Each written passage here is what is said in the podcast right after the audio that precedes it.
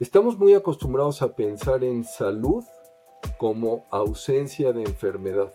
Eso no es salud. Salud es vivir al máximo de tus capacidades. Entonces ese es un primer elemento. Segundo, cada persona tiene sus, particularidades, tiene su individualidad bioquímica y genética. Nadie somos iguales. Y esto es muy importante porque puede ser que estés enfrentando la misma enfermedad en 10 personas diferentes y resulta que las 10 personas tienen un padecimiento distinto que requiere de tratamientos que no se parecen nada entre sí. En tercer lugar, quieres mejorar la reserva orgánica. ¿Eso qué significa? Significa que no nada más vas a atender el problema inmediato, sino quieres hacer todo lo necesario para que el organismo recupere su funcionalidad, su capacidad de regeneración, que tengamos realmente no solamente una capacidad de vivir más, sino de vivir mejor. Bienvenidos a un nuevo episodio de Cómo Somos. En este podcast entrevistamos a expertos en salud y bienestar para entender mejor cómo funciona el cuerpo humano y qué podemos hacer para sentirnos y vivir mejor. Hoy contamos con un invitado muy especial, el Dr. Kruham, quien es médico especialista en medicina funcional, presidente de la Asociación de Medicina Estilo de Vida, fundador de la clínica Vita Plenos y autor del libro Medicina Funcional, la revolución en el tratamiento médico. El Dr. Kruham estudió medicina en la Universidad La Salle y luego se especializó en medicina interna, endocrinología y metabolismo en el Hospital Jackson Memorial en Estados Unidos. Hoy hablaremos de varios temas, entre ellos cómo la medicina funcional representa una nueva generación de la medicina centrada en el individuo, sobre la ciencia y metodología detrás de eso y además recomendaciones y consejos muy prácticos que puedes empezar a aplicar en tu vida diaria. Así que no te pierdas esta increíble conversación. Doctor Krujan, muchas gracias por estar aquí con nosotros en el podcast de, de Cómo Somos. Estamos muy emocionados por la oportunidad de platicar contigo pues eres un líder pionero en cuestiones de medicina funcional, de medicina estilo de vida en el país, así que pues agradecemos mucho tu, tiempo y estamos muy agradecidos de tenerte como invitado. Al contrario, Cristina, el agradecido soy yo y gracias por la oportunidad. Siempre hago la misma pregunta con todos nuestros invitados para romper un poco el, el hielo de tu trayectoria profesional, ¿no? ¿Por qué estudiaste medicina en un inicio? ¿O qué te motivó? Mira, primero que nada, siempre, yo siempre supe que quería ser médico, o sea, eso no fue realmente ninguna, ninguna duda. De hecho, desde muy niño, desde muy pequeño, eso yo ya lo tenía claro. no hubo realmente ningún cuestionamiento, entré a la carrera de medicina. Estando en la carrera de medicina, sabía yo que quería hacer medicina interna y una de las cosas en las que sí fui muy terco, muy tenaz, es que quería yo hacer mi especialidad en Estados Unidos, cosa que afortunadamente logré hacer. Estuve allá unos años en mi especialidad, mi subespecialidad. Regresé a México, fue, así como fue una gran decisión de vida el ir a Estados Unidos a hacer la especialidad, afortunadamente fue una muy buena decisión de vida regresar y te digo esto porque es una tristeza el modelo americano, lo que ha pasado con la medicina en los últimos 30, 35 años, que desafortunadamente, vamos, se ha deteriorado de manera muy importante. El haber regresado a México me dio la oportunidad de hacer una práctica como yo quería, pero ya después de un buen número de años que estaba yo en el ejercicio profesional, estaba yo muy insatisfecho porque el tipo de atención, digamos que los problemas que yo trataba, hago medicina interna y endocrinología, no son problemas que se curaban. Y eso me generó a mí un desgaste muy, muy importante. Llegó al extremo de que empecé a considerar la posibilidad de abandonar la medicina y eso es lo que me llevó a la búsqueda de otros modelos de atención y eventualmente llegué pues primero a la medicina funcional y luego a la medicina de estilo de vida. Y eso pues ha sido muy gratificante, no solamente por lo que hoy puedo hacer por, por mis pacientes, sino para mí le dio un sentido a mí, a mi, a mi misión como médico. ¿Y, cómo fue este proceso para ti? ¿Hubo algún punto de inflexión? ¿Viste mejores resultados con sus pacientes y, por eso luego decidiste dedicarte a la medicina funcional o a la medicina estilo de vida? ¿Cómo fue este, este proceso? De hecho, déjame decirte que no, e, esto fue literalmente una aventura, porque en el momento que yo empiezo esta búsqueda, la realidad es que yo no tenía ni siquiera una idea de qué eran estos nuevos modelos de, atención. O sea, yo lo único que sabía es que no estaba ya satisfecho, no estaba yo contento con una práctica convencional, estaba yo contemplando de manera muy seria abandonar la medicina.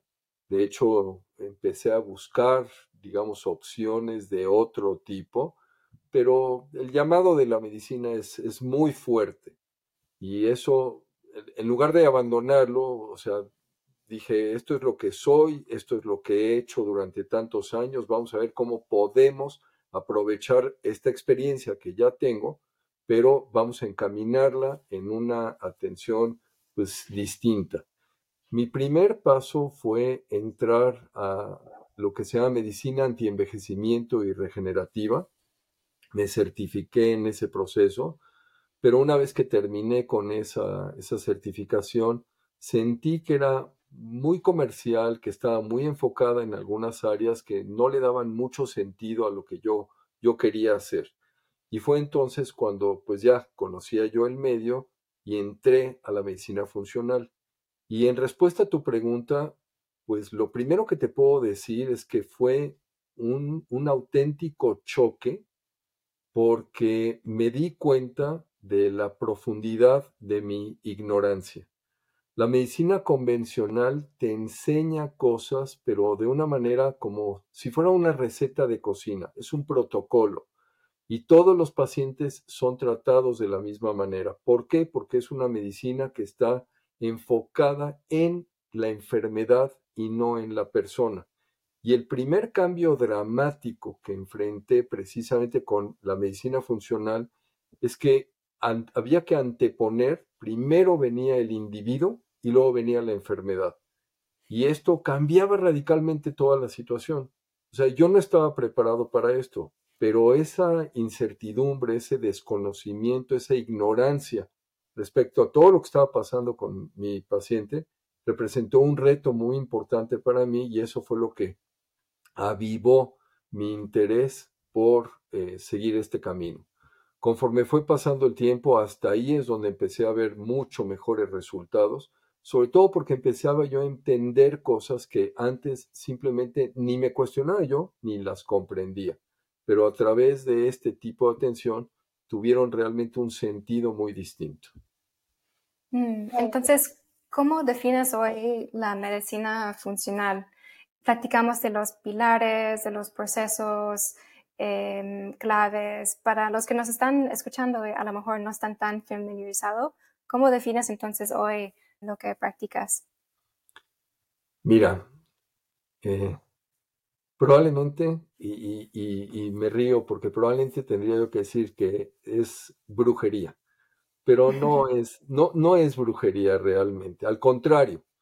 Mira, el proceso de medicina funcional tiene una metodología muy clara de hecho fue diseñado así para que los profesionales de la salud pudieran aprenderla, para que esto se pudiera comunicar y para que tuviera un sentido y para que pudiéramos comprender precisamente la vinculación que existe entre todos los sistemas biológicos.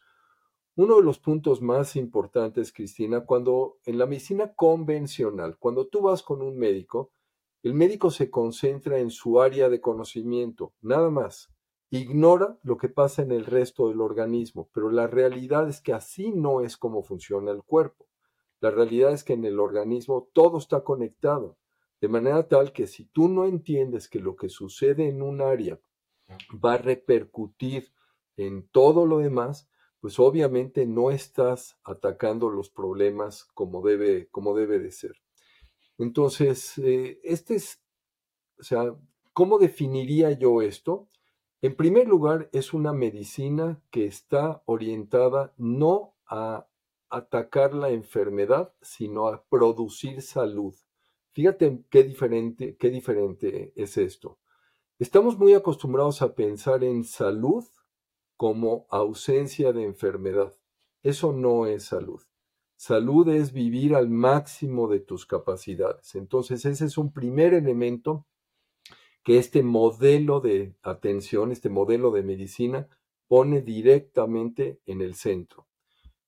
Segundo, está orientado completamente hacia el individuo, reconociendo además que cada persona tiene sus, sus, particularidades, tiene su individualidad bioquímica y genética. Nadie somos iguales. Y esto es muy importante porque puede ser que estés enfrentando la misma enfermedad en 10 personas diferentes y resulta que las 10 personas tienen un padecimiento distinto que requiere de tratamientos que no se parecen nada entre sí. En tercer lugar, quieres mejorar la reserva orgánica. ¿Eso qué significa? Significa que no nada más vas a atender el problema inmediato, sino quieres hacer todo lo necesario para que el organismo recupere su funcionalidad, su capacidad de regeneración, que tengamos realmente no solamente una capacidad de vivir más, sino de vivir mejor. Eso es fundamental, la calidad de vida, y este es uno de los puntos, digamos, en los que se hace más énfasis. Entonces, yo definiría esto realmente como una medicina centrada en el individuo que genera salud, que sigue una metodología y muy importante, que conecta con la persona. La relación médico-paciente en el modelo convencional se ha perdido de manera muy importante. Cada vez es más notorio la reducción en el tiempo que el médico pasa con el, paciente.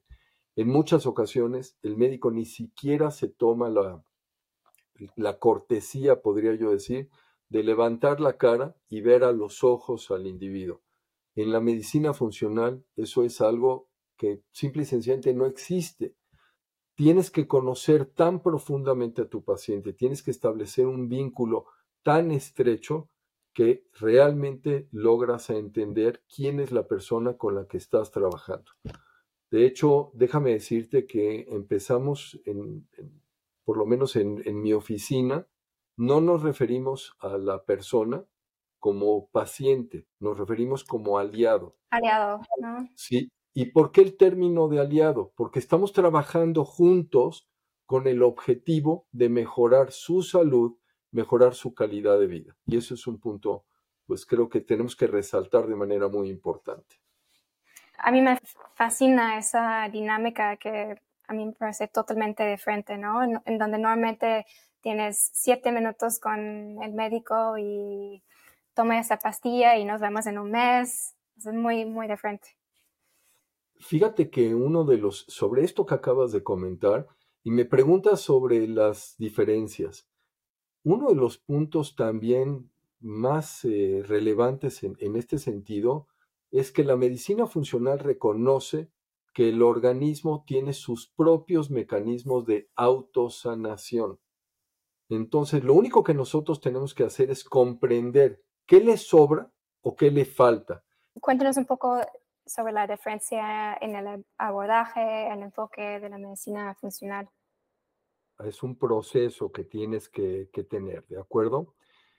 En la, primero, en la medicina convencional, recuerda que lo que el médico hace es obtiene la información que considera pertinente, ya sea a través de la historia, del examen físico o algunas pruebas de laboratorio, y una vez que tiene esa información, pues de alguna forma establece un diagnóstico y elige entre una serie de medicamentos que usualmente no son medicamentos que van a curar muchos de estos problemas.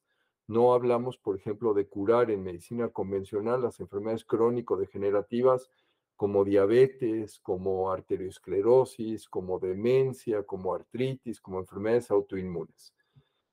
Por el otro lado, en la medicina funcional el proceso te lleva a un análisis que te permite entender todo lo que ha sucedido a lo largo de la vida con este individuo. De hecho, es un proceso que incluye una línea del tiempo donde vas poniendo toda la información en una secuencia a través de la cual puedes ver el de dónde vinieron los problemas y por qué terminaron generando las, digamos, las manifestaciones, las situaciones que ahora está, se están enfrentando. Pero eso incluye también una serie de elementos a través de los cuales pues tienes que definir cuáles son esos procesos biológicos más importantes que están afectados en el organismo.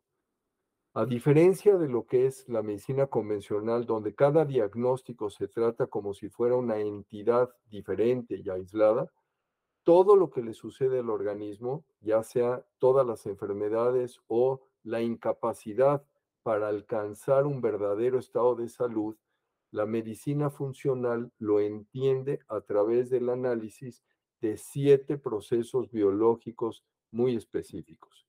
Entonces, toda esta, esta información que vamos obteniendo durante la consulta, la vamos concentrando en esas diferentes áreas para tener el panorama de de dónde vino esta situación, cómo se conectan esos sistemas biológicos entre sí, qué interacción hay por ejemplo, entre esos sistemas biológicos y de esta manera tienes mucho mayor claridad para poder entender las causas del problema.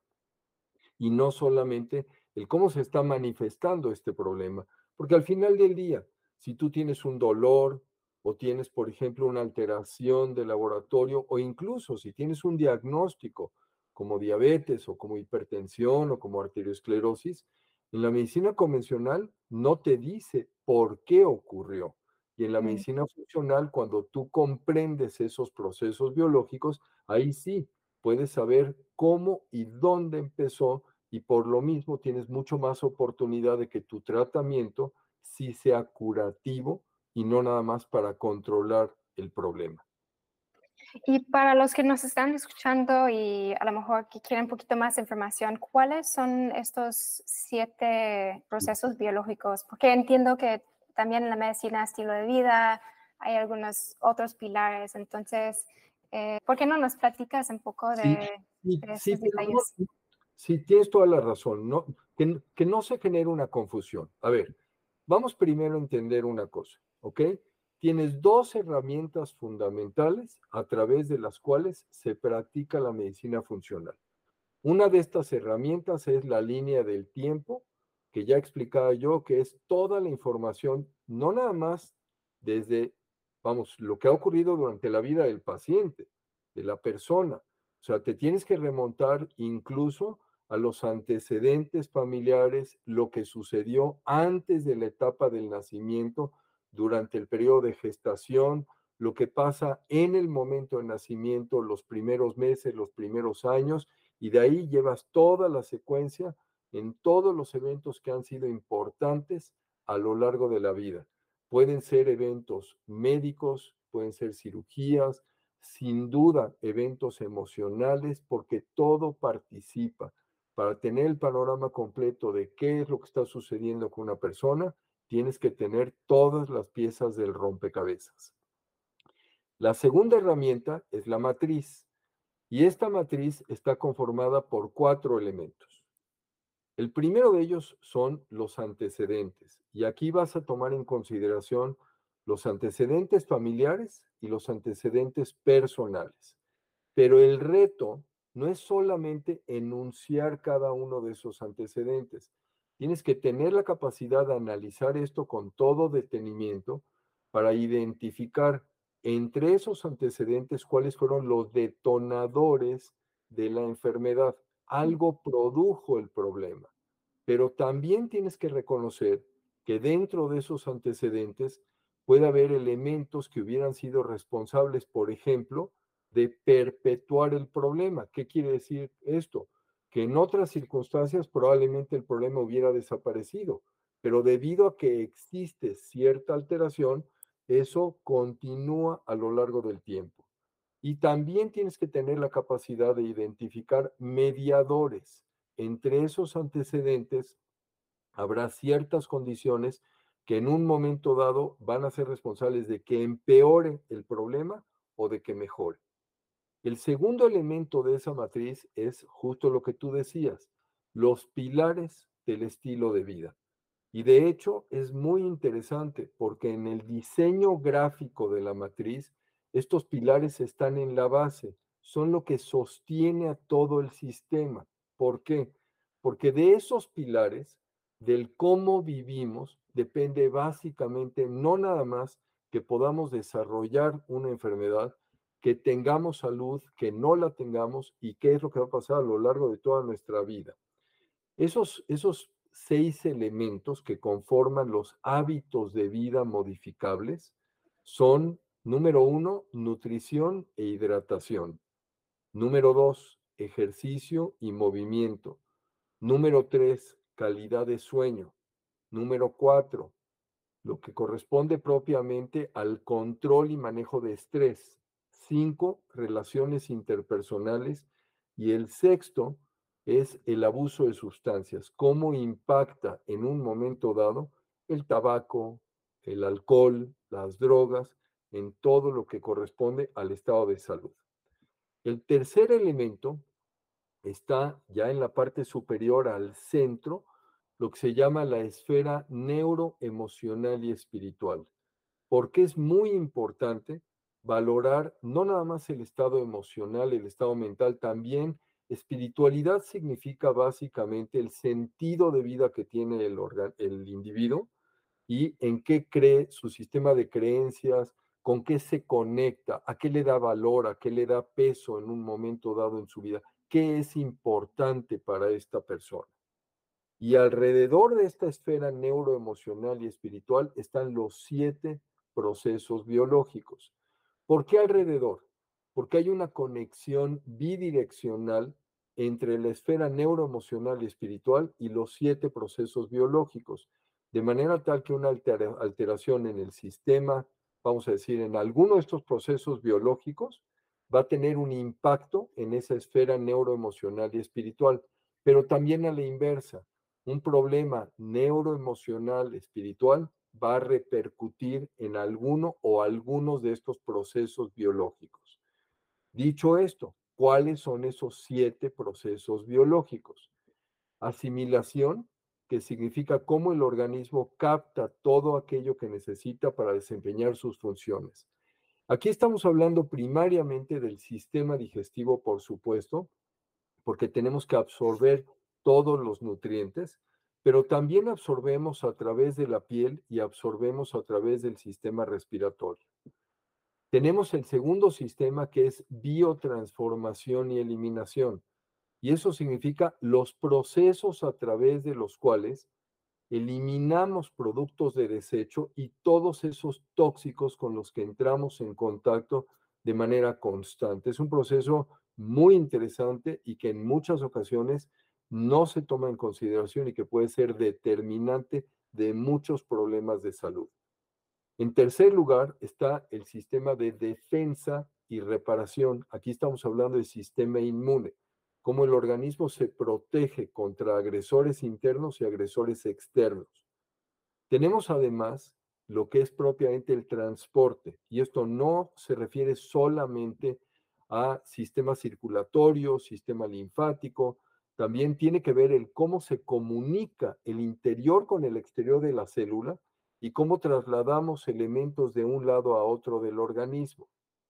Quinto, tiene que ver con integridad estructural. Y esto significa que desde la célula más pequeña hasta el órgano más grande tiene que tener sus características correctas para poder hacer lo que les corresponde.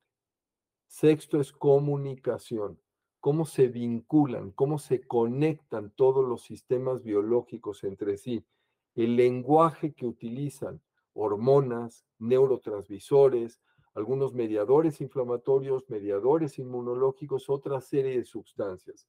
Y por último, generación de energía, algo que no muchas veces se toma en consideración en la medicina, de, en la medicina convencional y que es determinante todos los mecanismos a través de los cuales el organismo es capaz de obtener la energía a partir de los alimentos. Nada más como un ejemplo, déjame decirte que todas las enfermedades neurodegenerativas que, vamos, hoy son tan importantes como Alzheimer, como Parkinson, como esclerosis múltiple, sabemos que son problemas en los mecanismos de generación de energía. Entonces, cuando tú analizas toda la historia del individuo y vas acomodando toda la información en los antecedentes, los hábitos de vida, la esfera neuroemocional espiritual y todos estos siete sistemas, entonces eso te da un panorama mucho más amplio y por lo mismo, por eso puedes entender de dónde vienen los problemas y puedes atacarlos de raíz. Y ahí es donde sí puedes hablar de curación y no solamente de control. Lo que también escucho es, tenemos muchas herramientas, ¿no? Con ese nuevo modelo, con esos pilares, cuando a veces pensamos que, pues depende de la genética, ¿no? Depende de la herencia. O sea, he escuchado hasta 30% depende de la herencia. ¿Qué, qué opinas de eso? Mira, hasta, a ver, en, en, el pasado se consideraba que la herencia era equivalente a determinismo. ¿Qué significa esta palabra? Significa que si tú tenías algún antecedente familiar de alguien que había padecido alguna enfermedad, prácticamente estabas condenado a presentarla.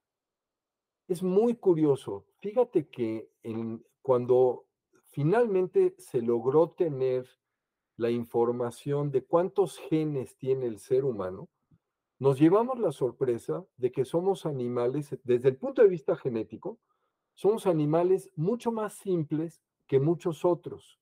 Tenemos mucho menos genes que animales, vamos a decir, animales y de hecho incluso algunas especies de plantas que son, pues, insisto nuevamente, a todas luces los consideraríamos con mucho menores capacidades que las que nosotros tenemos, ¿de acuerdo?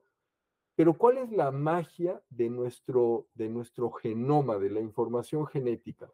La magia radica en cómo está dispuesto ese material genético. No están un gen directamente pegado con el otro y luego el siguiente y luego el siguiente. Hay espacios entre esos, esos genes que permiten que haya interacciones. Y esto es lo que ya no es nuevo, esto estamos hablando de 1957. Dio luz al concepto que hoy tenemos que se llama epigenética. Epigenética significa que por arriba de la genética, entonces todas las influencias que van a definir en un momento dado que alguno o algunos de nuestros genes se activen o se inactiven.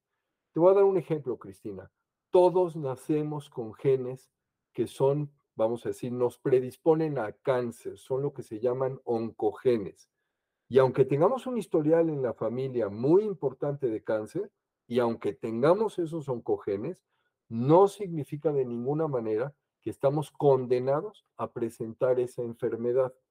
¿Por qué? Precisamente por esta epigenética. De ahí viene este dato que tú decías, y tienes toda la razón. Se calcula en términos generales que el 30% del riesgo de presentar una enfermedad depende de la herencia. Pero fíjate nada más, el 70% restante depende de dos factores, hábitos de vida y medio ambiente. Entonces, ¿por qué esto es tan importante? Hasta hoy no podemos cambiar el 30%. El 30% es el paquete con el que llegamos al mundo, es la información que recibimos de nuestros padres, ¿de acuerdo? Pero el 70% está en mis manos. Yo tengo la capacidad de definir cómo quiero vivir, qué quiero hacer, y eso es lo que va a tener una repercusión en que se activen o no se activen esos genes. ¿Cuáles son esos dos factores? El primero de ellos, ya lo comentamos, los hábitos de vida. Si como bien, si hago ejercicio, si duermo bien, si controlo mi estrés, si tengo buenas relaciones interpersonales, si no abuso de sustancias, esto va a favorecer que se activen genes que son promotores de salud, no de enfermedad. Y ahorita te voy a dar un dato muy interesante en todo esto. El segundo factor es medio ambiente, porque ahí es donde entra el tema de toxicidad, porque esa toxicidad puede influenciar directamente para que haya mutaciones genéticas. De hecho, déjame decirte que cuando hay esa acumulación de tóxicos en el organismo, no creas que esto se va a expresar de mil formas diferentes. Hay cinco formas en que se expresa esta toxicidad en el cuerpo. Una de ellas son mutaciones en los genes y cáncer, ¿de acuerdo? Entonces, tenemos la capacidad, esa epigenética nos da las herramientas para nosotros definir cómo queremos vivir independientemente de la historia familiar que tengamos. Algo que me llamó la atención sobre lo que explicaste de los modelos fue el componente neuroemocional, ¿no? Que eh, creo que cada vez hay más conciencia de temas de salud mental. Pues me gustaría profundizar un poco más sobre este punto porque pues no somos nada más seres físicos. Ah, entonces, en lo, en lo, que has visto, también en lo que nuevos estudios nos han indicado.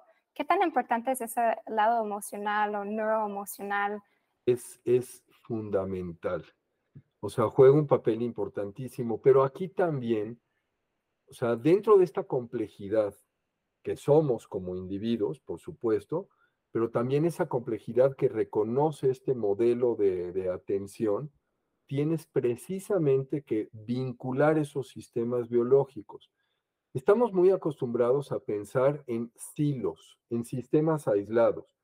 Y entonces de repente estamos hablando del tema emocional y pensamos que ya nos liberamos de lo que está pasando en el resto del organismo y solamente tenemos que concentrarnos en el cerebro porque resulta que en el cerebro es donde se controlan todas estas funciones que rigen en gran medida las emociones. Que por cierto, podemos hablar de esto en un momento, la vinculación del corazón con el cerebro, que ese es otro punto y vale la pena que lo comentemos. Pero no es así, no puedes separar a este, a este organismo en esas partes, que eso es precisamente uno de los argumentos más fuertes de la medicina funcional. Y te comento esto por varias razones. Resulta, por ejemplo, que, la, que muchos, muchos de los neurotransmisores, de las sustancias químicas que hacen que las células nerviosas se comuniquen entre sí, a pesar de que funcionan a nivel cerebral, no se producen en el cerebro. Muchas se producen, por ejemplo, en el, en el intestino, ¿de acuerdo? Y resulta que el balance que tengas en tu microbiota intestinal, en la flora, va a determinar si vas a producir o no vas a producir ciertos neurotransmisores.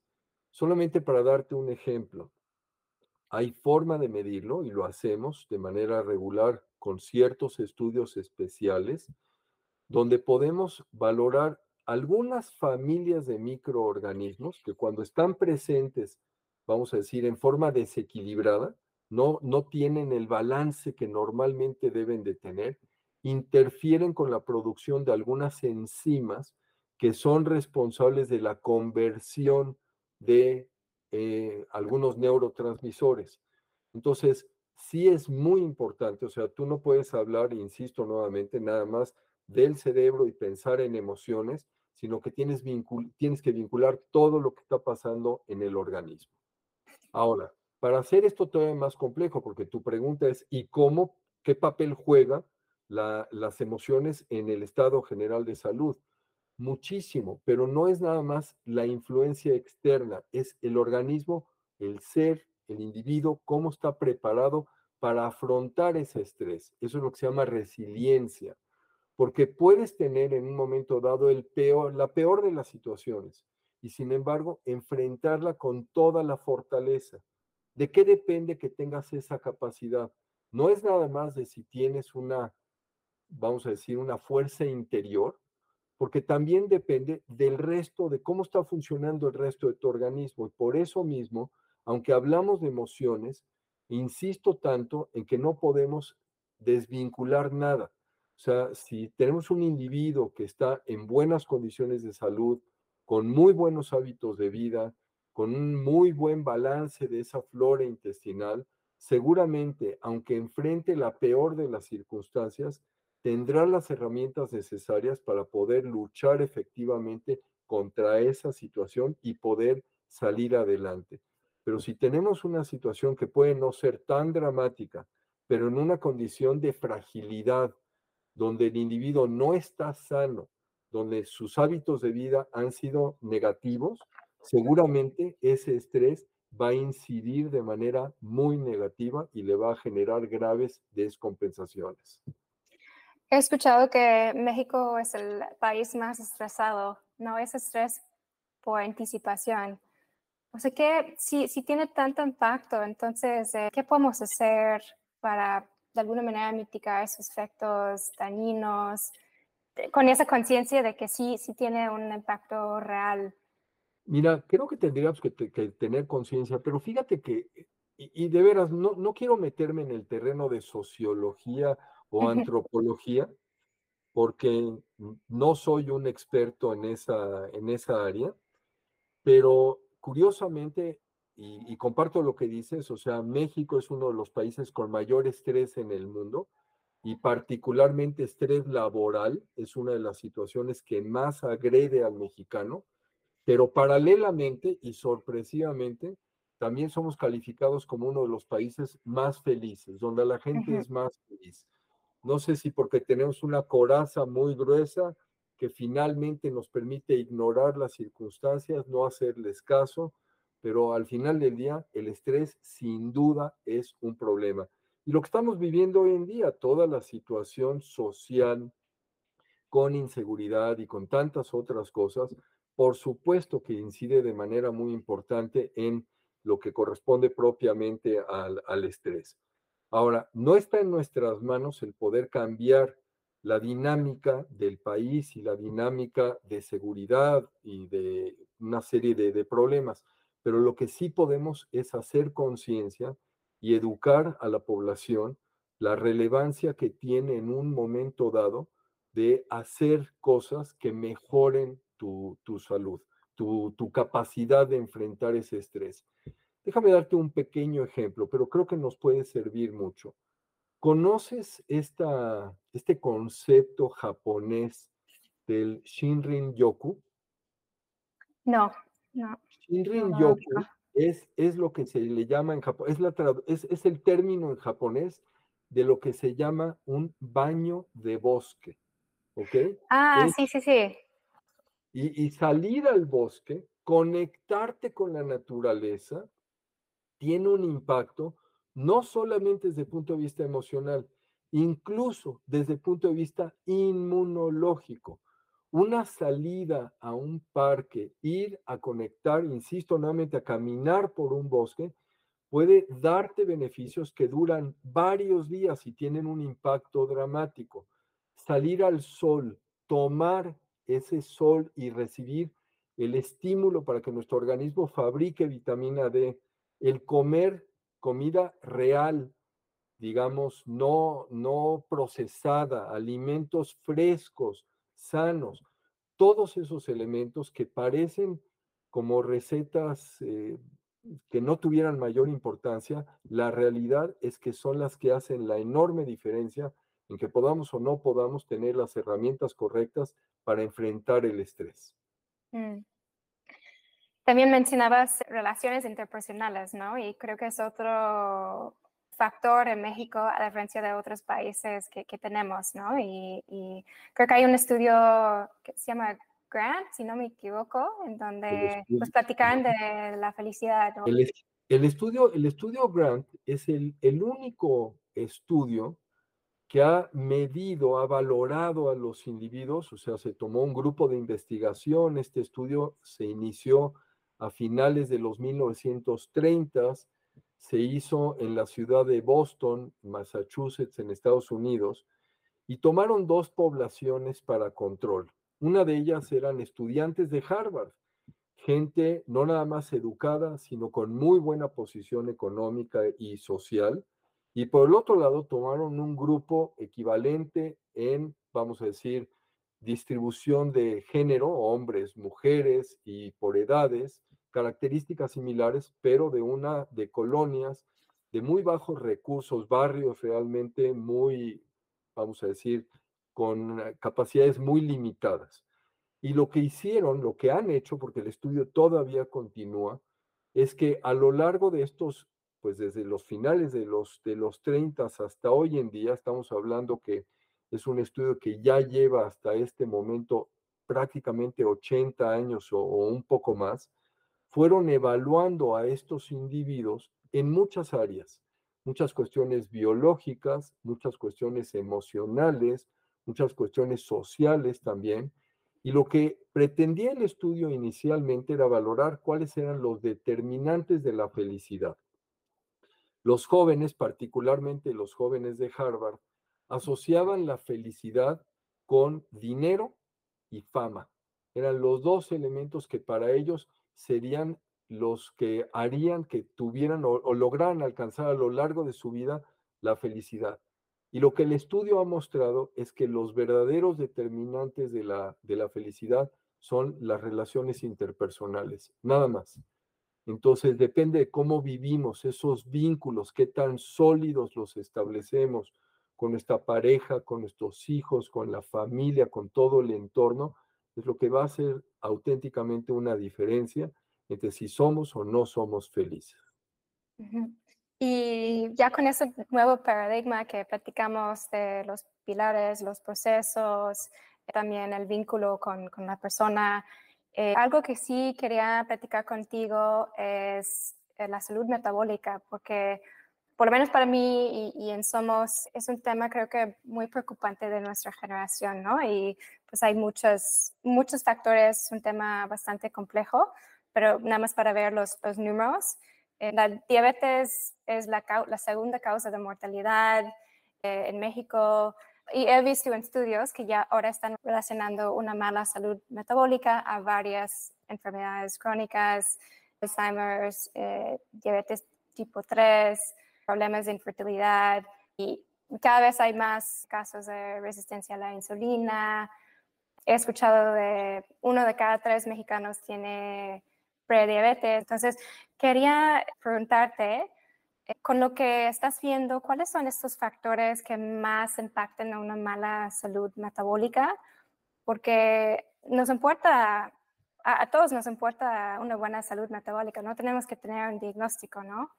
Si hablamos de prevención. No, totalmente. Mira, a ver, yo creo que es muy importante, Cristina, que primero que nada entendamos que esta situación es un problema autoinfligido. Mm. Esto quiere decir que nosotros somos responsables de causarlo, ¿de acuerdo? No asumamos que la obesidad y que esta enfermedad metabólica han existido toda la vida. Eso no es cierto. Uh -huh. La realidad es que esto ha sido producto, vamos a decir, de cambios que han sido no nada más en los hábitos del individuo, por supuesto, esto tiene que ver mucho con el historial de qué es lo que pasó con, digamos, el acceso a productos, alimentos, ese debate que se suscitó en los 60 a partir de si lo que producía las enfermedades cardiovasculares eran las grasas o era el azúcar. Hay mucho que hablar sobre, sobre todo esto, pero eso produjo una verdadera transformación en la industria alimentaria que privilegió los alimentos ricos en azúcar y bajos en grasa. Eso fue uno de los detonadores más importantes de obesidad que hoy tenemos. Déjame platicarte que otro de los factores determinantes en 1984 Coca-Cola y Pepsi-Cola, las grandes eh, refresqueras del, del, mundo, decidieron cambiar la formulación de, su bebida para que en lugar de ponerle, que, que, le pusieran azúcar de caña, empezaron a, a, utilizar el jarabe de maíz de alta fructosa, ¿ok? Y entonces esto fue parte de lo que detonó esta explosión de obesidad. Si nosotros nos remontamos y vemos lo que eran los índices de obesidad en el mundo antes de la Segunda Guerra Mundial, la obesidad era un padecimiento rarísimo, prácticamente no existía. Lo que existía en aquella época en el mundo, al contrario, era la desnutrición por falta de alimentación, era lo que predominaba. Entonces, por eso digo que esto es un proceso autoinfligido donde ha habido vamos a decir, muchos participantes, ha habido muchos motivos Y no se trata de señalar con el, con el dedo y decir a quién le vamos a echar la culpa, sino al contrario, crear conciencia y decir, a ver, ¿por qué estamos en esta situación y qué es, qué es lo que tenemos que hacer para modificarlo? ¿De acuerdo? Ahora, así como en un momento dado esta condición fue apareciendo, también podemos hablar en un momento dado de un potencial de reversión. Y, en ese sentido, yo quisiera complementar algunos de los puntos que tú, tú mencionabas hace un momento. Tú dijiste algo muy importante. La gente piensa que el único problema que podemos tener en un momento dado si llevamos, si, si tenemos obesidad, va a ser el desarrollo de diabetes. Y tú lo dijiste muy bien, no es cierto. O sea, la presencia de esa resistencia insulina, ese aumento de peso, conlleva riesgos adicionales de hipertensión, de arteriosclerosis. Comentaste la demencia, por, hoy hablamos de demencia, hablamos de Alzheimer, como diabetes tipo 3. Pero la mayor parte de la gente no sabe, por ejemplo, que esta, esta resistencia a insulina, estos niveles elevados de glucosa, también aumentan la frecuencia de diferentes tipos de cáncer.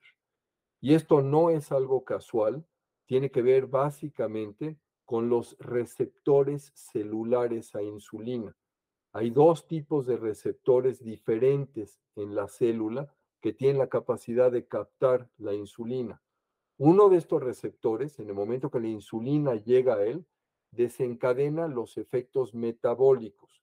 Esto quiere decir, pues digamos, todos los procesos de eh, utilización y procesamiento de grasas y de azúcares, ¿de acuerdo? El otro receptor, por el otro lado, desencadena toda una serie de señales que tienen que ver con lo que le llamamos proliferación celular. Y esto quiere decir crecimiento de la célula. Y por ese motivo la insulina es un factor que contribuye a que células benignas se conviertan en células malignas. Lo grave o más grave, porque todo esto es terrible, pero lo más grave de esta situación es que el receptor responsable de esa proliferación celular es más sensible. Entonces, tan pronto empezamos a presentar aumento de peso y resistencia a insulina, nuestro organismo compensa y lo hace produciendo más insulina. Y más insulina quiere decir que el primer receptor que se va a activar es el de crecimiento celular. Y esto es algo que la gente no sabe y la gente no asume, no tiene conciencia de ese riesgo. ¿De acuerdo? Ahora, yo no quiero poner a la, población en una posición de víctimas. Y, y digo esto porque decía yo hace unos minutos, que ha habido muchas influencias responsables de este cambio y en efecto tenemos un problema gravísimo de, obesidad y no tenemos conciencia del papel que juegan esos hábitos de vida en ese sentido. Y claro, hay influencias externas, el tipo de alimentos, el sedentarismo, podemos hablar de, o sea, cómo juega un papel, en cuántas horas eh, eh, permanecemos sentados o frente a las pantallas o frente a la televisión en, un momento dado, pero también el tipo de alimentos que consumimos. El, el, mensaje, sin embargo, repito, no es que seamos víctimas, mm. es que asumamos que nuestro organismo no está diseñado para vivir como estamos viviendo. Mm. O sea, quiero que pensemos en términos históricos. Vamos a pensar en lo que éramos como especie, ¿de acuerdo? Éramos, éramos una especie que fundamentalmente competía por sus alimentos con muchos otros animales. Y por lo mismo, o sea, no existía ese sedentarismo, no teníamos acceso a los acceso a los excesos que hoy hay de alimentos, ¿de acuerdo? Mucho de lo que comemos, simple y sencillamente, no nada más nos hace daño, no lo necesitamos. Y es empezar a cambiar ese proceso mental para que realmente recuperemos esa salud metabólica. Y usando las herramientas que platicamos ahorita de la medicina estilo de vida, medicina funcional, para todos los que nos están escuchando, a lo mejor tienen familiares con resistencia a la insulina o ellos mismos, eh, ¿qué, ¿qué, pueden hacer? ¿Qué podemos hacer para evitar hacia el futuro, para ser más proactivos, no?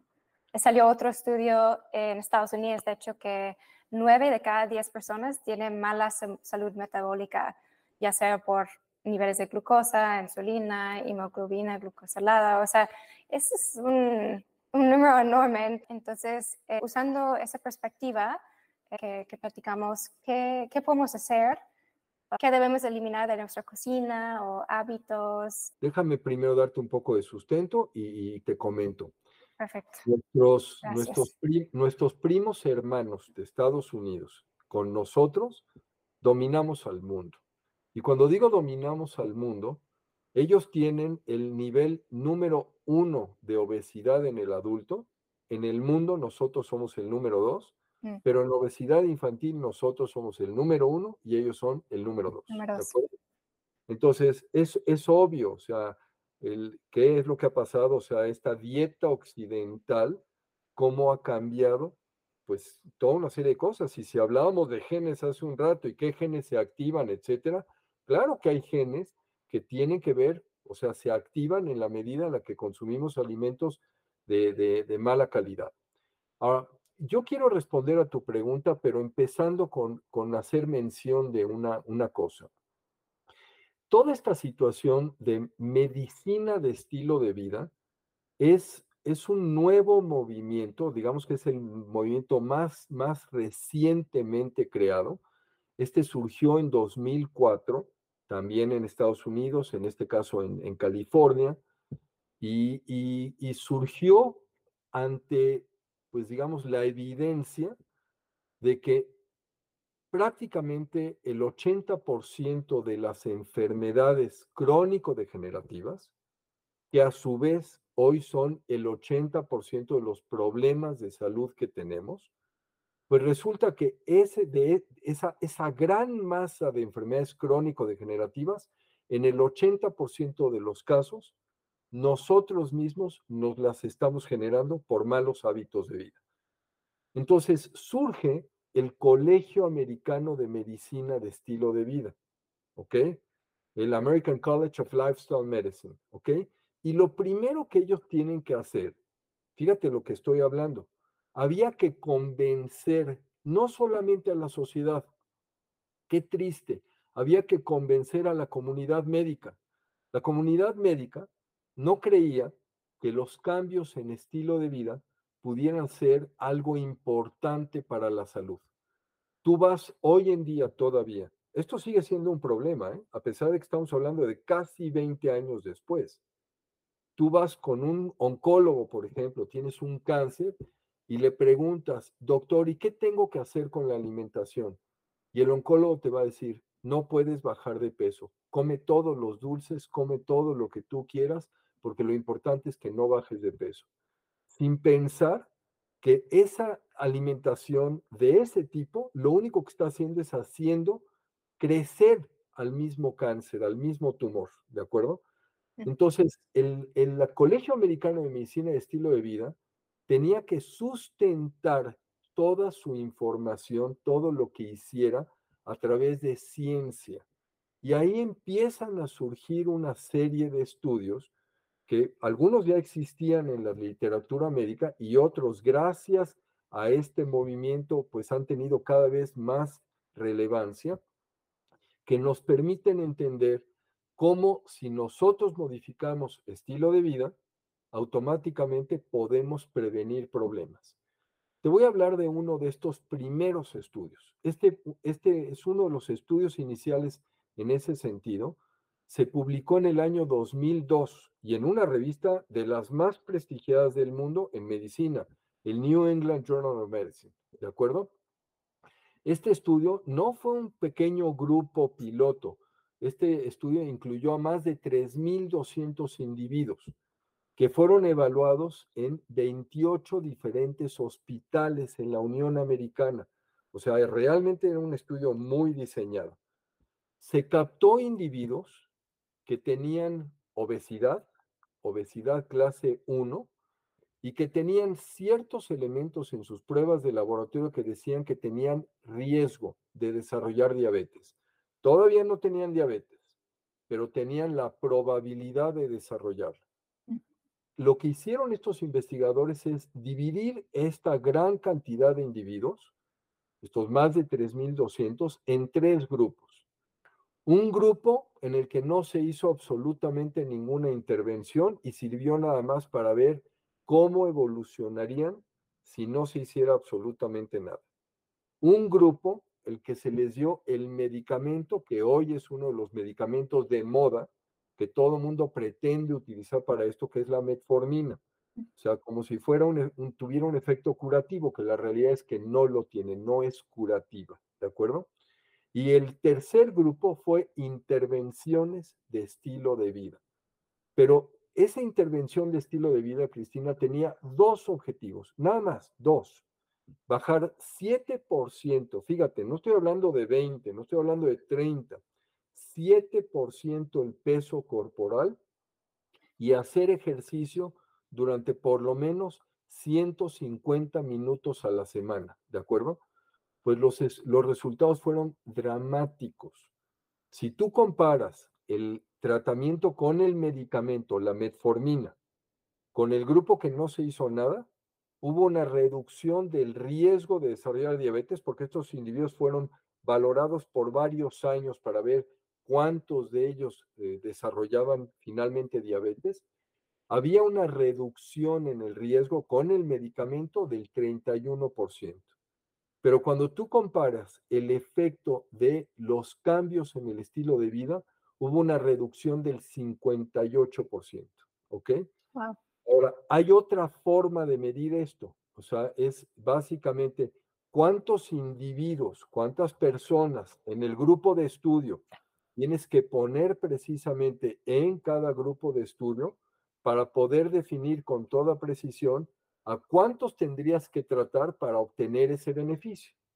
Bueno, pues resulta que si tú ves el análisis con el medicamento necesitarías tratar a casi 14, eran 13.9 eh, pacientes, personas, para que uno de ellos se beneficiara con el empleo de la metformina.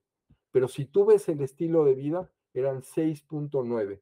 Entonces tendrías que tratar a siete personas para que una de ellas se beneficiara de estas intervenciones en estilo de vida.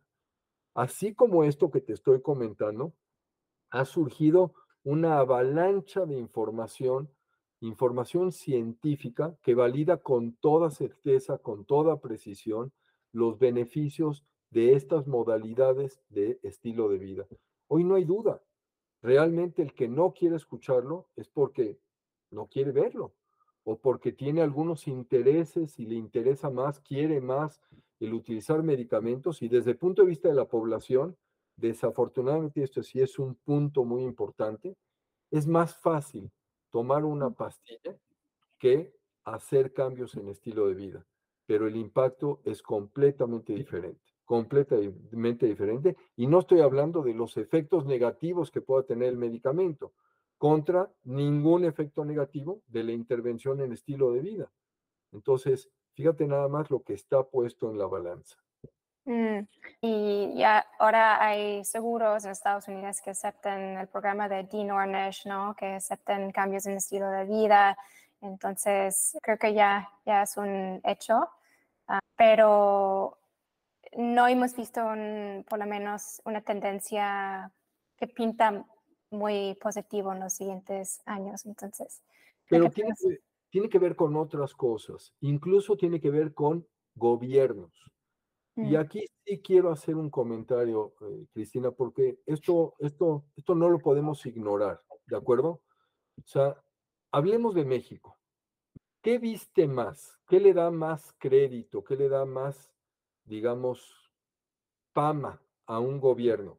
Hacer un gran hospital y poner una placa en la entrada donde diga quién lo construyó y quién lo inauguró, o hacer un programa preventivo de salud. El programa de preventivo de salud no luce, no, no, es, no es sexy, a nadie le entusiasma, ¿de acuerdo?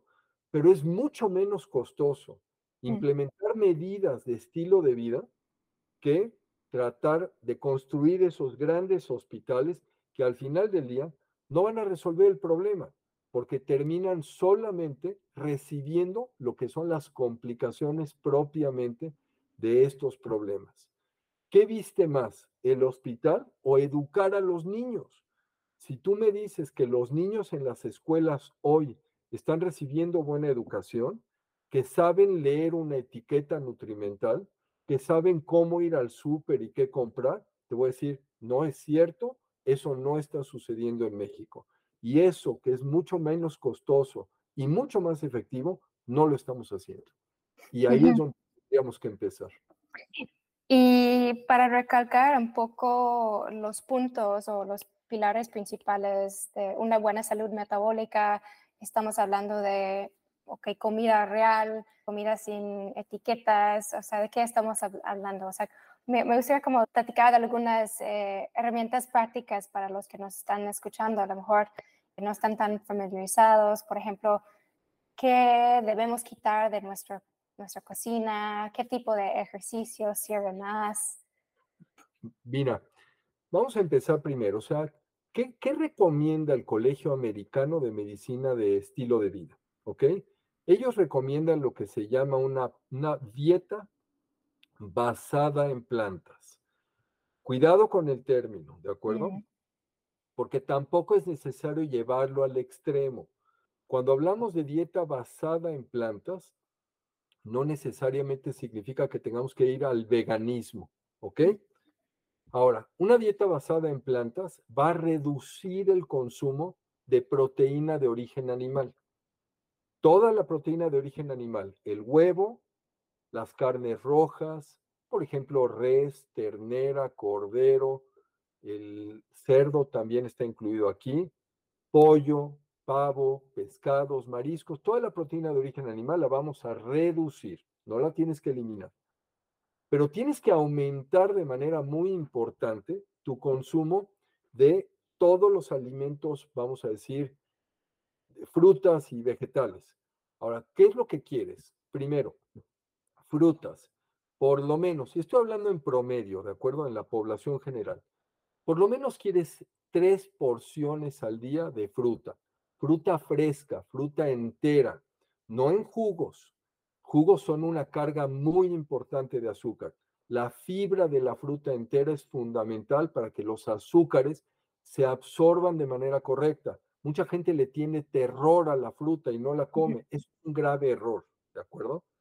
Por el otro lado, verduras. Quieres por lo menos, cuando yo hablo de porciones, o sea, estamos hablando de una taza. Entonces, quieres tres porciones de fruta al día, quieres cinco porciones por lo menos de verdura al día, pero hay un secreto entre frutas y verduras, la variedad uno de los puntos más importantes que tienes que cuidar siempre en tu alimentación es el colorido.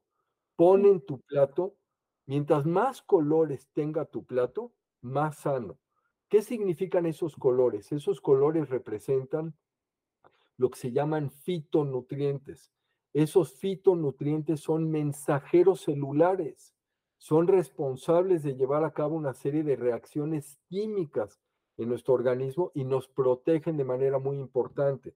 Entonces, busca siempre poner dentro de estas tres porciones de fruta y cinco porciones de, verduras, tienes que poner cosas verdes, cosas rojas, cosas anaranjadas, cosas amarillas, cosas de color morado, cosas de color blanco, de color negro, porque todo esto le da diferentes elementos, herramientas a tu organismo para funcionar.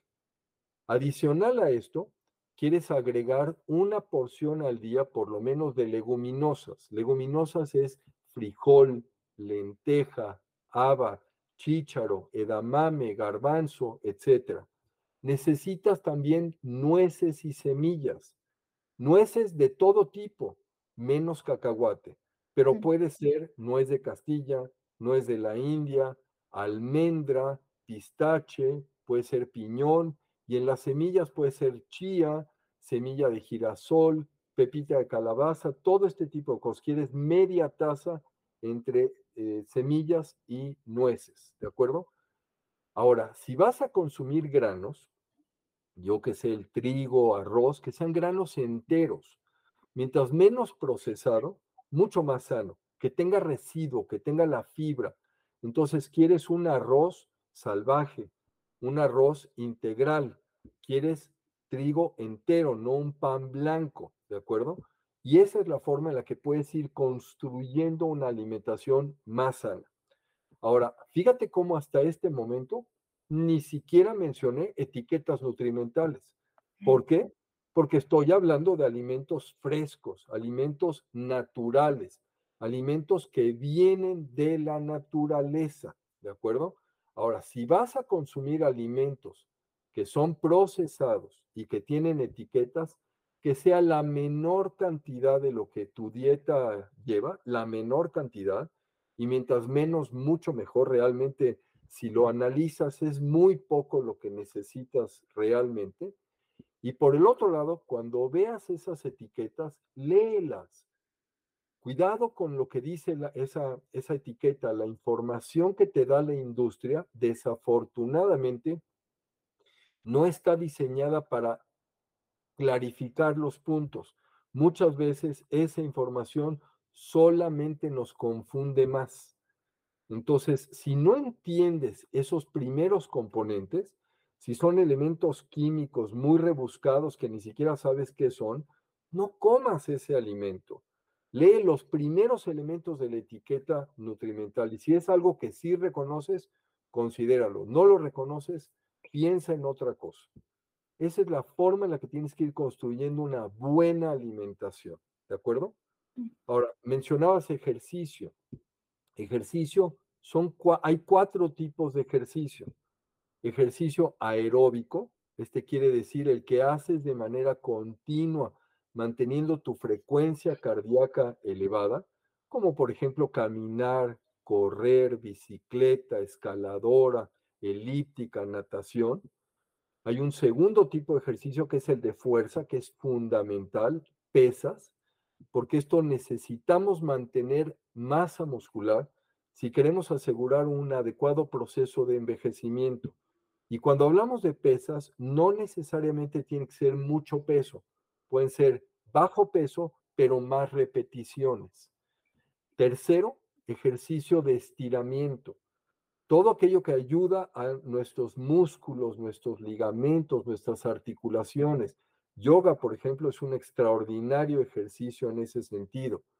Y finalmente, ejercicios de equilibrio, que a la edad que tú tienes, ya no puedo decir que a la edad que yo tengo, pero a la edad que tú tienes, probablemente esto no es importante, pero en edades mayores la pérdida de equilibrio conlleva riesgo de caídas, riesgo de fracturas y esas fracturas incluso son causa de muerte. Ahora, ¿cuánto tienes que hacer de ejercicio? El ejercicio aeróbico, cumplir 150 minutos por lo menos a la semana. Tú divídelo. No lo quieres dividir en menos de cuatro sesiones. Vamos a hablar de cinco sesiones. Entonces, con que sean cinco sesiones de media hora cada una, ya estás cumpliendo, ¿de acuerdo? Tienes que pensar en la intensidad del ejercicio. La intensidad va a ser moderada, no tiene que ser un ejercicio brutalmente desgastante. ¿Qué es, ¿Cómo mides una intensidad moderada? Si no tienes un reloj, un monitor cardíaco, no importa. Simplemente, si tú puedes hablar, puedes tener una conversación durante ese ejercicio, pero no puedes cantar, eso es moderado. Si no puedes hablar y no puedes cantar, eso es, de, es intenso, ¿de acuerdo? Luego, necesitas dos sesiones semanales, por lo menos, de pesas, de fuerza. Y esas dos sesiones que abarquen los diferentes grupos musculares.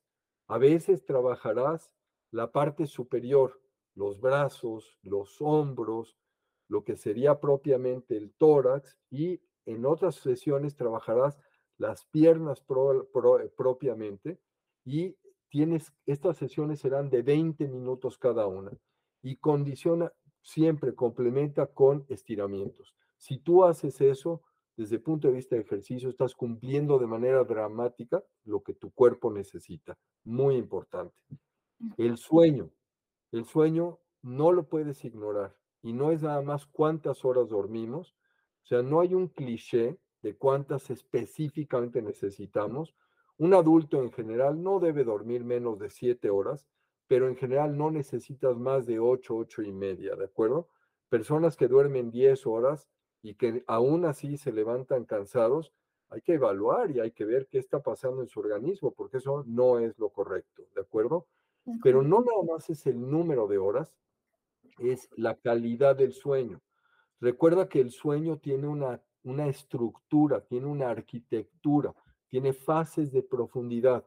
Si tú no logras entrar a las etapas profundas del sueño, tu sueño no va a ser completamente reparador. Y vas a levantarte en la mañana después de haber dormido muchas horas y si te sientes cansado quiere decir que no fue un sueño que ayudó a tu organismo a regenerarse, a recuperarse, ¿de acuerdo? El control de estrés, hay muchas técnicas. Cristina, esto es muy variable, o sea, hay quien puede hacer meditación, pero hay quien no puede, simple y sencillamente, y buscar lo que a cada uno nos funcione. Yo les llamo esto válvulas de escape. ¿Por qué les llamo válvulas de escape? Porque desafortunadamente vivimos en una sociedad y en circunstancias donde ese estrés se va acumulando y se va acumulando como si fuera precisamente una olla express, que nada más está esperando a ver cuándo se acumula suficiente presión para ver cómo explota.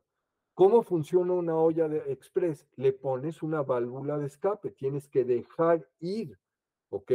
Y eso es muy variable para cada persona. Habrá quien pueda desconectarse, pueda relajarse, a través de la lectura, escuchar música, hablar eh, con amigos, por supuesto. Eh, el, el, mismo ejercicio puede funcionar como una gran válvula de escape. En fin, esto es algo que es, insisto nuevamente, particular para cada individuo. No hablemos, por supuesto, de lo que es el abuso de sustancias, eso es evidente. O sea, a nadie le benefician el alcohol, si tú me dices, oye, con moderación, sí, con moderación y de vez en cuando, que no es una práctica cotidiana. ¿Cuánta gente tiene la idea, por ejemplo, de que se tiene que tomar una copa de alcohol antes de ir a la cama? Ah, bueno, pues les tengo una sorpresa. Resulta que eso afecta la calidad del sueño. Está perfectamente demostrado, porque eso genera una respuesta de hormonas de estrés en tu organismo que no te permite llegar a las etapas profundas del sueño. Y por último, lo que corresponde propiamente a esas relaciones interpersonales. Trabajemos en nuestros vínculos, o sea, cultivemos esas relaciones que, tan, que tanto sentido le dan a nuestras vidas. Esto es realmente medicina de estilo de vida, pero así como te lo platico, que parece como algo superficial, por eso empecé esta conversación, esta parte de la conversación diciendo, hay ciencia, todo esto está demostrado, hay estudios que lo corroboran. ¿Por qué la comunidad médica todavía no cree en muchas de estas cosas? Yo te vuelvo a insistir, seguramente o por ignorancia o por intereses creados. No hay otra. De acuerdo, y siento que estamos en proceso de cambio, ¿no? Y, todavía em, estamos generando conciencia. Pero ¿sabes por qué? porque la misma sociedad es la, que está, es la que está exigiendo a los médicos el cambio. Y eso es justo lo que tenemos que hacer. Por eso es tan importante este ejercicio de comunicación que tú encabezas, porque a través de darle herramientas a la gente, la gente no solamente se hace consciente de esto, sino que demanda, exige de sus médicos una orientación en ese sentido. Y eso es lo que va a generar el cambio. Si esperamos a que la comunidad médica abrace estos conceptos y empiece a implementarlos, literalmente y con toda la pena lo digo, nos podemos esperar sentados. Hablando de generar conciencia, también algo que estamos promoviendo mucho es ser proactivos, ¿no? Entonces, hablando de prevención, ¿cuáles son los estudios que debemos hacer una vez al año, por lo menos? ¿Y cuáles son los indicadores más importantes? Mira, Obviamente hay, hay pruebas que son muy evidentes, o sea, por ejemplo, glucosa, ¿de acuerdo?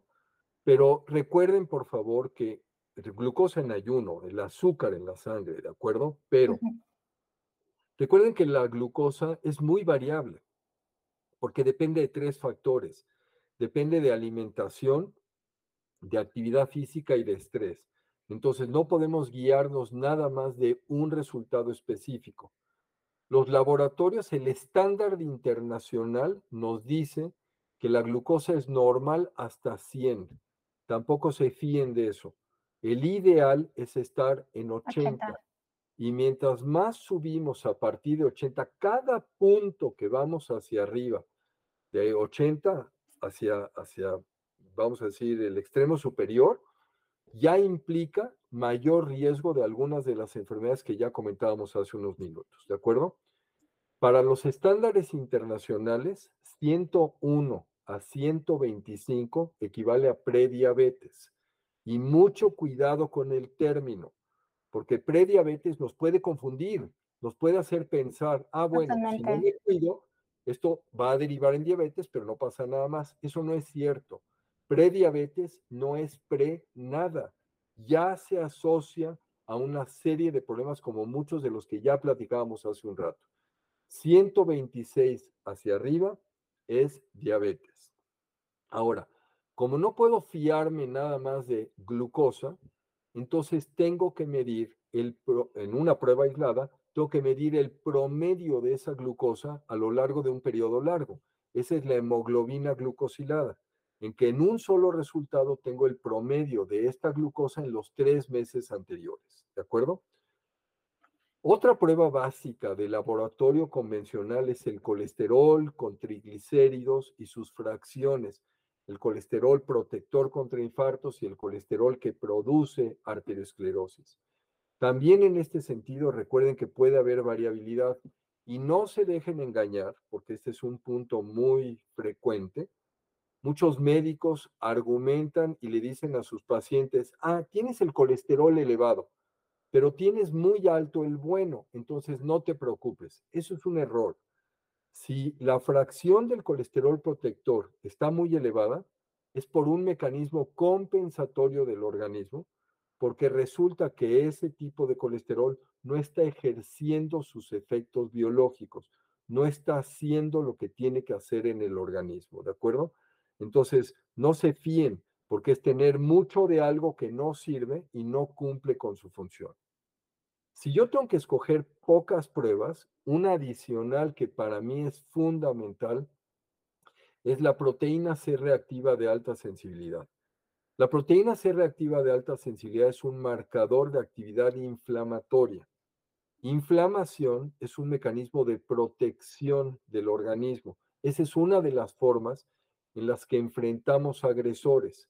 Pero lo que no es normal es cuando esa inflamación persiste a lo largo del tiempo. Esta proteína C reactiva de alta sensibilidad es la que nos permite valorar esto. Nos dice, ¿hay actividad inflamatoria elevada, aumentada en el organismo o no? La prueba no especifica dónde está la inflamación ni por qué, pero nos dice, ¿hay un aumento o no hay un aumento? Si tuviera que irme a otro tipo de, pruebas, bueno, digamos, complementarias adicionales, a mí, para mí es fundamental siempre la vitamina D, que es eh, un elemento que en la mayor parte de los individuos va a estar baja, va a estar muy disminuida y que es clave para la salud porque entre otras cosas es determinante de la función del sistema inmune, entre otras muchas acciones. Podríamos hablar también de algunos otros estudios. En algunos casos podemos pensar en pruebas de tiroides, sin duda podríamos pensar en pruebas de hígado, pero si me dices cuáles son los marcadores más importantes, estos que te acabo de decir. Ahora, si yo quiero profundizar, ya como médico, tenemos la posibilidad de hacer una prueba que nos permite medir el funcionamiento de la insulina. ¿Por qué hago mención en esto?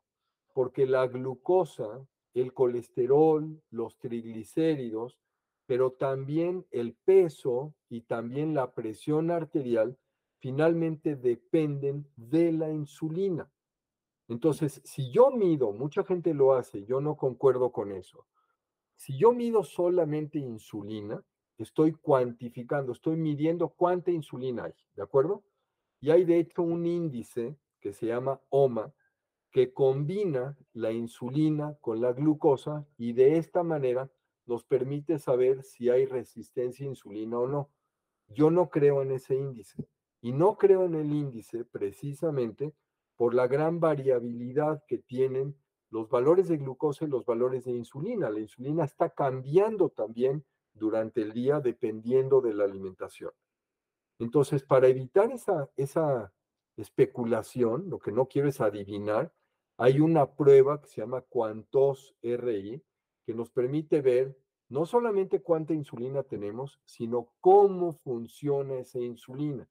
Y aquí ya no es un cálculo, es una medición donde con toda claridad nos está diciendo, está trabajando como debe de ser o no está haciendo lo que corresponde.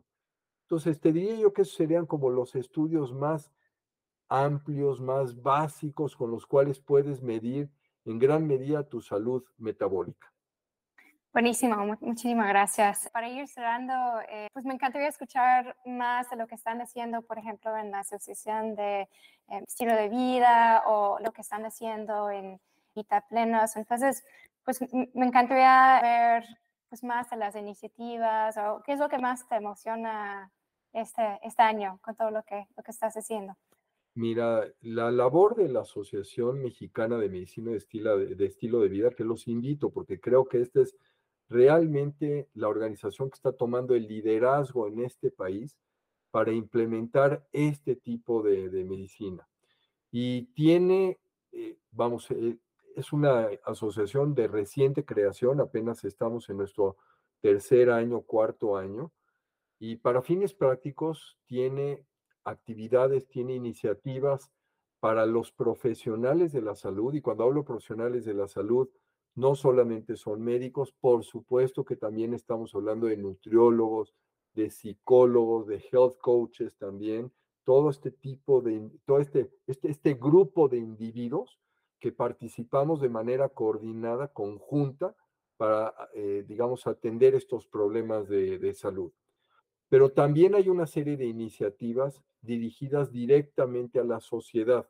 De hecho, tenemos un congreso anual, este año va a ser nuestro tercer congreso que va a ser en Valle de Bravo, donde vienen ponentes no nada más nacionales, también del extranjero, que son los líderes en el mundo en este movimiento de medicina de estilo de vida. Y el trabajo más importante que estamos haciendo es poner en la mesa el tema de la salud y asegurarnos de que todo el mundo comprenda la relevancia en el cambio de estilo de vida. Entonces, los invito a que se acerquen, nada más tienen que entrar en la, la página que es Asociación Mexicana de Medicina de Estilo de Vida, AMED, y ahí van a encontrar mucho, vamos, mucha información. Es un primer punto que yo creo que es, es eh, de hecho de gran relevancia, y le repito nuevamente, es, es liderar este, este movimiento, es, es encabezar un cambio en los sistemas de salud en este país. Por el otro lado, en lo personal, estoy inmerso en algunas cuestiones de carácter educativo, estoy trabajando en varias iniciativas y estamos buscando también transformar nuestra atención en, la clínica, que, clínica que es Vita Plenus, porque pues tenemos que tener mayor cobertura, entonces eh, también tenemos que tener eh, algunos cursos, es parte de toda esta cuestión educativa, y, hacer que este mensaje llegue a, todas las, a todos los oídos, los oídos que quieran escucharnos, por supuesto, ¿de acuerdo? Pero que se difunda y que, y que seamos guía, porque aunque parecen cosas muy sencillas, desafortunadamente pueden terminar siendo muy, muy complejas y tiene que haber alguien que nos oriente para saber cómo implementarlas de manera correcta. Y ahí es donde entra precisamente un, un profesional de la salud correctamente capacitado en estos temas. Eso es mucho de lo que estamos haciendo en este momento. Y vamos a dejar toda la información en las notas del episodio, también de tu libro. Sé que estás cocinando otro siguiente libro. Eh, te platico, el, primer libro salió a la luz, se publicó en 2018 y, y es, eh, es, el, libro, el libro se llama Medicina Funcional, la revolución en el tratamiento médico. Y el objetivo de, no está escrito para el profesional de la salud, está escrito para la población, para la sociedad en general. Y el objetivo de este libro era simplemente hacer ver que hay otros, otras opciones. Y el, el principio fundamental de todo esto, Cristina, es empoderar al individuo para que tome las riendas de su salud. Desafortunadamente, el sistema de salud que tenemos, el sistema convencional, es un sistema paternalista, donde el médico parece ser el dueño absoluto de la verdad y el paciente no tiene voz y voto, y entonces se tiene que someter a lo que el médico dice. Eso no es cierto, eso es incorrecto.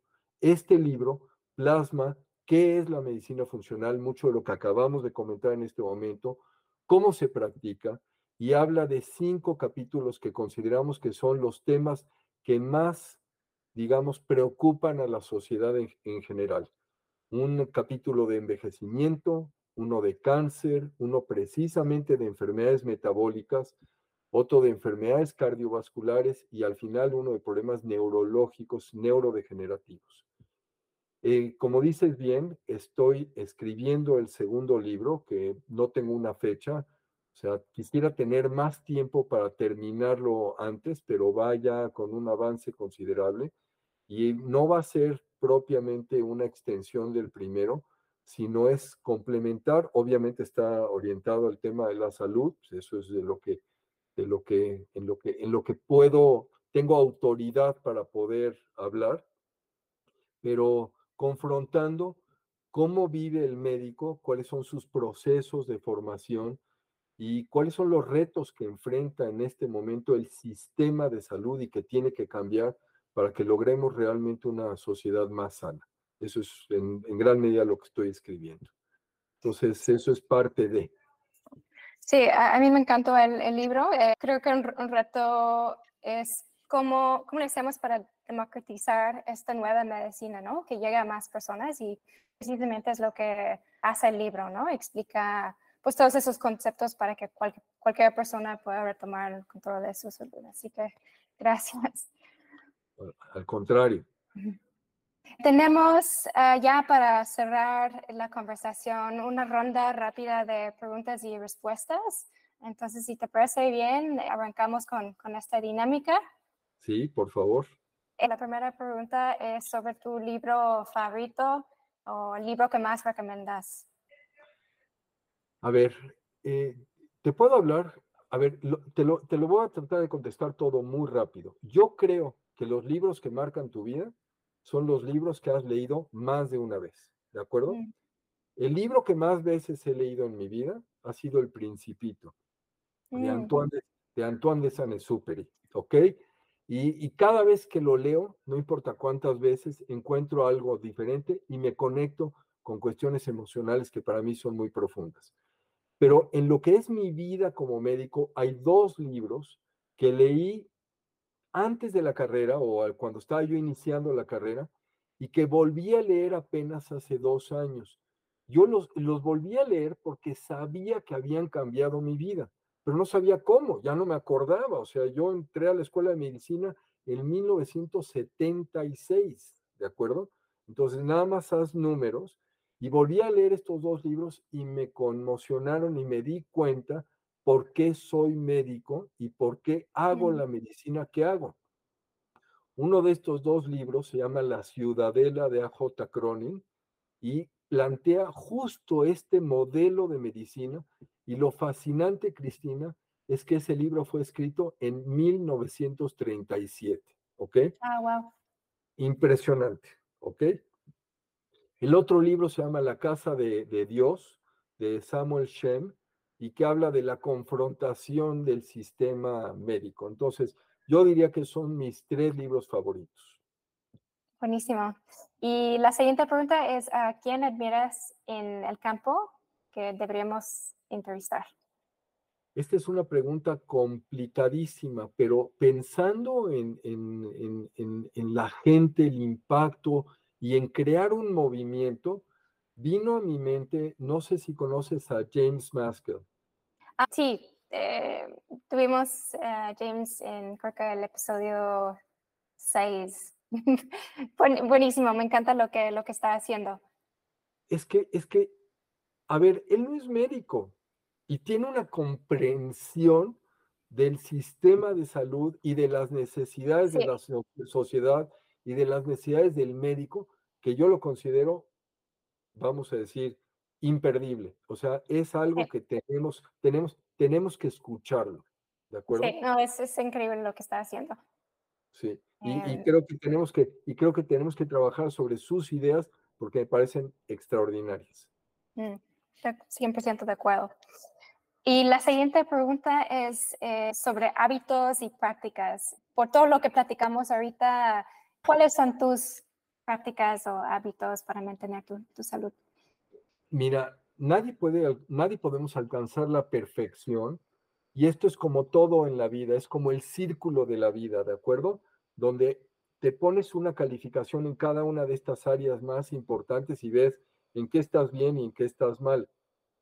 ¿Debería dormir más? Sí, debería dormir más. Eso sin duda es probablemente uno de mis elementos más, eh, más, más débiles, ¿de acuerdo? Pero yo practico ejercicio, el ejercicio es parte de mi vida, es uno de los elementos fundamentales. Soy muy consciente de la salud, de la alimentación, perdón. En ese sentido hay una serie de cosas. Yo no soy celíaco, pero no consumo gluten, no consumo lácteos, no consumo carnes rojas, simple y sencillamente porque estoy convencido de que es mejor no consumirlos. No quiere decir que nadie los deba de consumir. Yo no puedo imponer mis ideas en mis pacientes, en nadie que me está escuchando. O sea, me estás preguntando qué es lo que yo hago, eso es parte de lo que yo hago. Y otro de los puntos que para mí han sido determinantes en, en mi estado de salud es una sensación de gratitud hacia la vida.